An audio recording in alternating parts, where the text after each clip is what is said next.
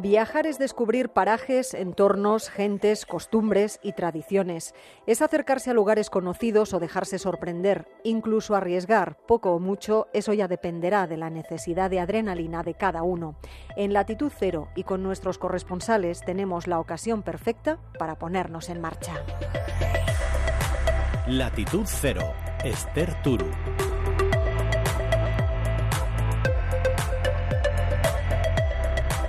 A veces hace falta tocar fondo para levantarse, para decir basta y empezar a luchar por cambiar. Podemos aplicar esa máxima a muchos aspectos de la vida, tanto personales como colectivos. Y eso es lo que ha ocurrido en Escampía, en Nápoles, nuestro primer destino. Fue el mayor supermercado de la droga de Europa y ahora se esfuerza en mostrarse al mundo como un destino turístico que merece la pena pisar. De avanzadilla ha estado en la zona Darío Menor.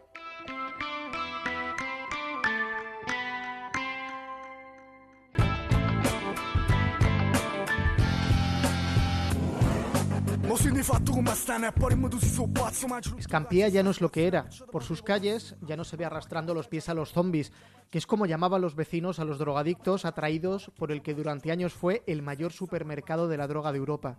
Aunque la camorra sigue presente, este barrio de la periferia norte de Nápoles ya no es su santuario y que se sepa, solo tiene abierto un punto de venta de drogas cuando hace años eran 25.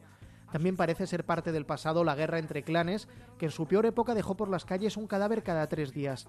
Roberto Saviano encontró un filón en aquellos hechos para escribir su exitoso libro Gomorra, que luego se convirtió en película y en serie de televisión.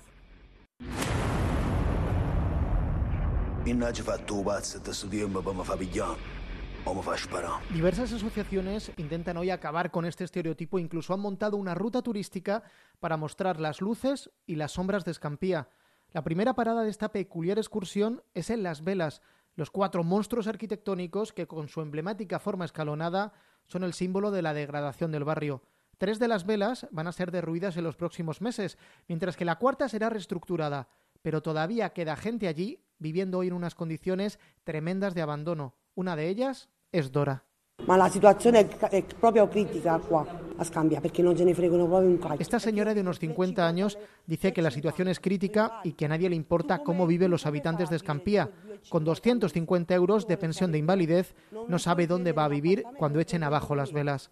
Adora va a visitarla para saber cómo está Chiro Corona, miembro de la asociación Resistencia Anticamorra y uno de los organizadores del tour. Asegura que la camorra ya no está presente en las velas. El problema es que tampoco hay rastro del Estado. Lo único que se ve por todas partes es mugre y abandono. Aquí faltan las instituciones. Esto es el monumento a la degradación, el símbolo de 30 años de abandono de las instituciones. Hay gente que lleva 36 años viviendo en medio del amianto esperando una casa y no sabe qué va a pasar con ellos. Van a derruir las velas, pero ¿qué harán? El drama es la ausencia del diálogo con las instituciones.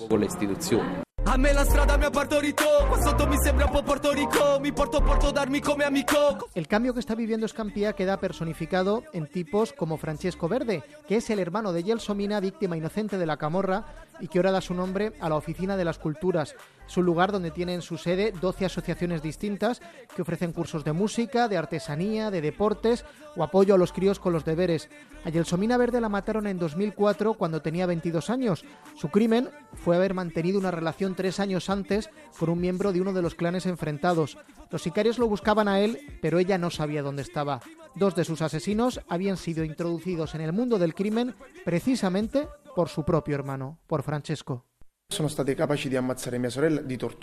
Fueron capaces de matar a mi hermana y de torturarla. Le rompieron todos los dedos, las manos y un pie.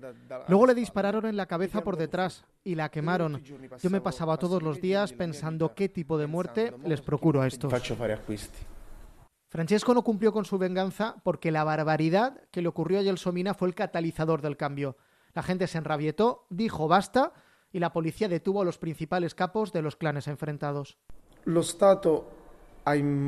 El Estado ha dado un puñetazo sobre la mesa tras la muerte de mi hermana.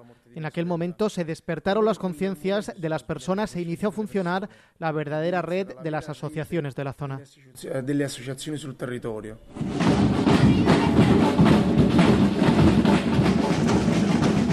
Las distintas organizaciones populares de Escampía se reconocen hijas del Gridas, que es la primera asociación que trató de cambiar la mentalidad del barrio. Hoy sigue organizando el carnaval y un cineforum cada viernes. La promotora del Gridas se llama Mirella Lamaña y explica cómo la camorra consiguió crecer y hacerse fuerte en Escampía en los años 80. È dovuto alla mm, congiuntura di parecchi fatti. Es debido a la conjunción de diversos hechos, la degradación, la falta de educación y el dinero que acumularon los camorristas durante el terremoto con la reconstrucción. Accumulare nelle tasche dei camorristi durante il terremoto con eh, i soldi della ricostruzione. Quindi era un... Este era un lugar ideal porque había infinidad de chicos jóvenes, era una población enorme de chavales que no habían recibido educación y que por tanto resultaba fácil usarlos para otros fines.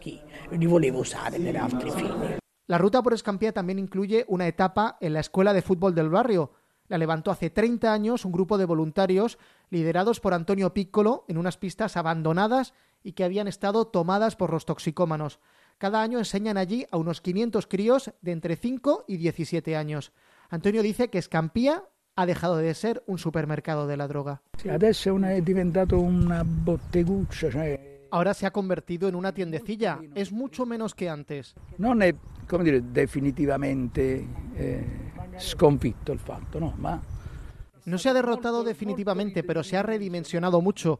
Lo que haría falta ahora es sustituir la economía negra por una economía real. l'economia nera che c'era prima, con un'economia reale.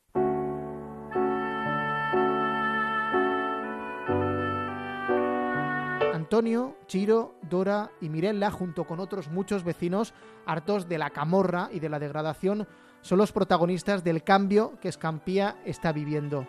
Nápoles, la antigua ciudad nueva de los griegos, se reinventa así una vez más en medio de sus mil problemas y de su encanto sin igual.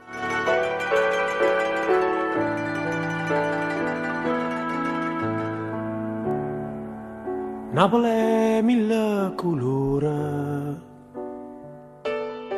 Cambiamos de destino, nos acercamos ahora a México con Pablo Sánchez Olmos para conocer a Rita, la red indígena de turismo de ese país. La asociación se creó hace años con el objetivo de dar salida y futuro a los grupos indígenas presentes en entornos todavía vírgenes, pero que se han abierto a los visitantes. Siempre bajo un respeto total al medio ambiente, preservando la zona como está, sin edificar o crear falsos escenarios. Se trata, dicen, de abrir la puerta para que el visitante que lo desee y sabiendo a lo que va, se mimetice no solo con el entorno, sino también con la vida que se puede hacer en esa realidad. Las poblaciones indígenas se autogestionan así y garantizan su supervivencia. Los visitantes disfrutan de una experiencia única. Imagínese por un momento que despierta con el romper de las olas de fondo, en una hamaca que se mece en el interior de una cabaña de madera. Al salir, nota la arena fina en sus pies y tras pestañear dos veces, tiene delante de sí una playa virgen, casi desierta bañada por el Pacífico. Está en lo que se conoce como la Costa Chica, en el municipio de Guerrero, México.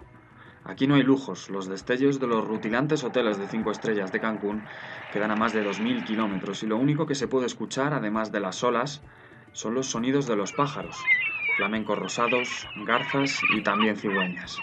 Pero tranquilo que nos acercan, solo están de paso, son aves migratorias que eligen esta playa como punto de paso.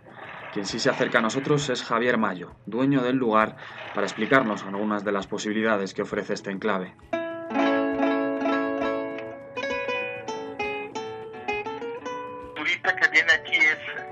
A arroparse con la naturaleza, con la tranquilidad, relajarse, caminar hasta donde él pueda. Tenemos un litoral de 18 kilómetros de playa totalmente virgen. Pero es que además este lugar no solo sirve de hotel, sino también de centro de atención y rescate de hasta tres tipos de tortugas.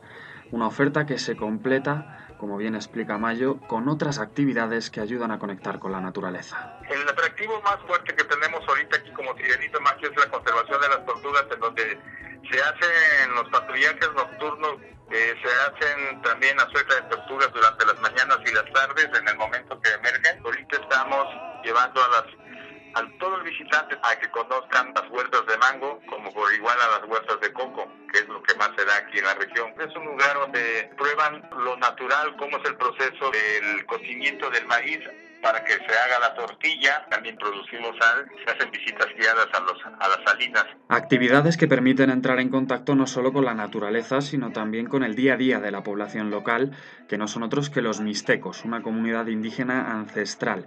Y es que este campamento no es un centro turístico cualquiera, forma parte de la Red Indígena de Turismo de México, una organización que agrupa más de 100 proyectos turísticos de todo el país dirigidos exclusivamente por la población indígena y que busca profesionalizar y dotar de las herramientas necesarias a esta comunidad, un tipo de turismo alternativo que permite conectar y conocer mejor cómo es el día a día de estas poblaciones. Lo cuenta Onda Cero Ricardo Campos, presidente nacional de la asociación. No somos una turoperadora, somos una plataforma para el desarrollo de los pueblos indígenas y una de nuestras estrategias para buscar ese desarrollo, ese buen vivir del turismo indígena del cual este, existen otras organizaciones en el mundo, particularmente en Sudamérica, o ahora hay una organización importante también en Pacífico, y este, junto con nosotros somos pioneros del, del concepto de, de, turismo indígena. Pero ¿y qué diferencia este tipo de turismo de otros que también se denominan a sí mismos como alternativos? Frente a las formas alternativas de turismo, digamos estos que le llaman llamado turismo de naturaleza, turismo rural, ecoturismo, etcétera, creo que la diferencia está en que las primeras este, categorías pues, están con un enfoque más ambientalista quizás y tiene que ver con una utilización del espacio, ¿no? Y en el tema del turismo indígena no tratamos de, de, inventar nuevas cosas o de folclorizar o de generar una oferta engañosa, ¿no? Como en muchos lugares. No es la finalidad la alimentación, el hospedaje, ¿no? Como tal, sino la experiencia, la experiencia que que podemos ofrecer a nuestros visitantes del, contacto directo con las comunidades, de, de, ir vivenciando ¿no? lo que al día a día los compañeros este, desarrollan en sus espacios. El intercambio cultural es una de las grandes ventajas de esta oferta turística. No solo se aprende y se disfruta, sino que además se puede apoyar el desarrollo de las comunidades, muchas de las cuales viven ya únicamente del turismo. De entrada, creo que es muy importante hacer notar que es un tema autogestivo y que son capaces perfectamente de tomar las riendas de su propio destino y este, de profesionalizarse, de generar un desarrollo para ellos mismos, ¿no? Permite una alternativa este, de empleo, de vida digna, que puede estar mitigando, por ejemplo, efectos adversos como y situaciones como el abandono del campo, este, la migración, ¿no? Que ha existido durante muchos años, ¿no? Pues es como una alternativa. De momento el experimento funciona y muy bien. Cada mes se suman más proyectos a esta organización que va camino de cumplir sus 15 años de vida y que da respuesta a una demanda cada vez más creciente de rutas turísticas alternativas. Rutas que permiten escapar de la aglomeración y adentrarse en lugares que pocos extranjeros han podido pisar. Mochileros, familias, gente mayor, todos son bienvenidos a participar de una experiencia que promete ser única y sobre todo auténtica. Latitud Cero Esther Turu.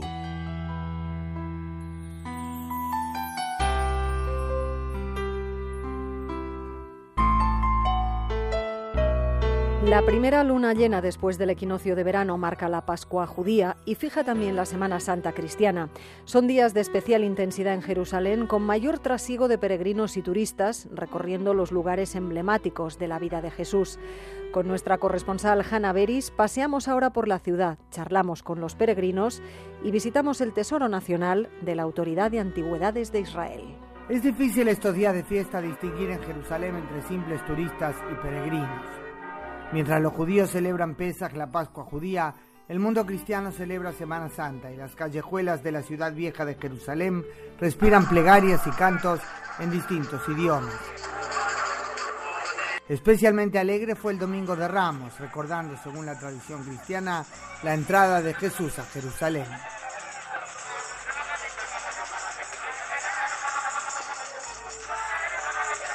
Años atrás pregunté a un historiador especializado en el origen del cristianismo en Tierra Santa sobre el vínculo entre la historia real y la fe del creyente que recorre, por ejemplo, la Vía Dolorosa. Recuerdo que se sonrió y me dijo que a decir verdad, a la persona de fe no hay que ir a derribarle mitos acerca de dónde exactamente ocurrió cada cosa de aquello en lo que creyó toda su vida. Tiago de Brasil transmite hoy lo que siente en Jerusalén y eso es para él lo que cuenta. Que es una de las pocas oportunidades que tenemos para estar juntos, celebrando y profesando de una manera muy festiva nuestra fe. Entonces es muy importante, yo creo, para todos los cristianos de Israel y de la Tierra Santa. Pero en realidad se puede combinar ambas cosas, tal cual nos comentaba esta semana la arqueóloga Débora Benamí, a quien entrevistamos, lamentablemente con un poco de viento de fondo, en el Tesoro Nacional de la Autoridad de Antigüedades de Israel. Rodeada de milenarios usuarios y de objetos antiquísimos, inclusive contemporáneos de Jesús, nos explicó. Yo creo que en este caso podemos mostrarle a la audiencia cristiana de cómo era la vida de Jesús, cómo era la época de Jesús, cómo era la vida en Jerusalén, de qué platos comían, en qué casas vivían, por qué calles caminaron, con qué utensilios usaron, en qué tipo de usuarios o cajas fueron enterrados. Un poco mostrar cómo era la vida real de la persona. No podemos mostrar a la persona, no podemos irnos con un túnel del tiempo atrás, pero podemos, usando el material arqueológico, un poco ayudarnos a ver a visualizar en forma más vívida cómo era la vida en el siglo I de la era, común. Notamos emoción en su voz y le comentamos que es interesante captarlo, aunque ella misma no es cristiana sino judía. Débora responde incluyéndonos a todos, independientemente de la fe de cada uno, en su emoción. A mí me emociona transmitir el mensaje de lo que la arqueología nos muestra. Es el visualizar la historia de la forma más vívida que podemos sin usar una máquina del tiempo, sin que, sin que sea posible. Es realmente mantener un artefacto que tiene 2.000 años o 3.000 años en las manos. Es cada día descubrir algo nuevo. Es una pasión y la pasión es de todas las culturas. Es de la, de la cultura judaica, de los, de los israelitas, de los cananeos, bizantinos, cristianos, islámicos. Y eso es lo que me emociona, es transmitir el material cultural de la cultura humana que nos pertenece a todos. Esta arqueóloga israelí toca los objetos milenarios día a día en su lugar de trabajo. Y quienes recorren esta semana las estaciones de la Vía Crucis en Jerusalén, finalizando las procesiones dentro del Santo Sepulcro, viven esa historia a través de la fe, en medio, por cierto, como es ineludible hoy, de un impresionante despliegue de seguridad de la policía israelí para garantizar que nada socave la alegría pascual.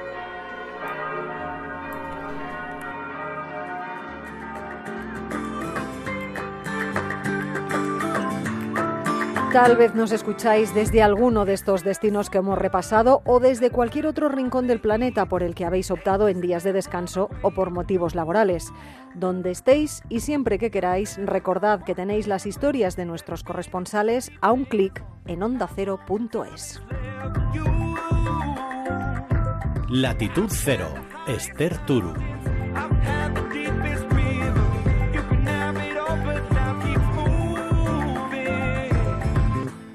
Take it in, but don't look down. Cause I'm on top of the world, eh? I'm on top of the world, eh? Waiting on this for a while now. Paying my dues to the dirt. I've been waiting to smile, eh? Been holding it in for a while, eh? Take you with me if I can. Been dreaming of this since a child. I'm on top of the world. I've tried to cut these corners,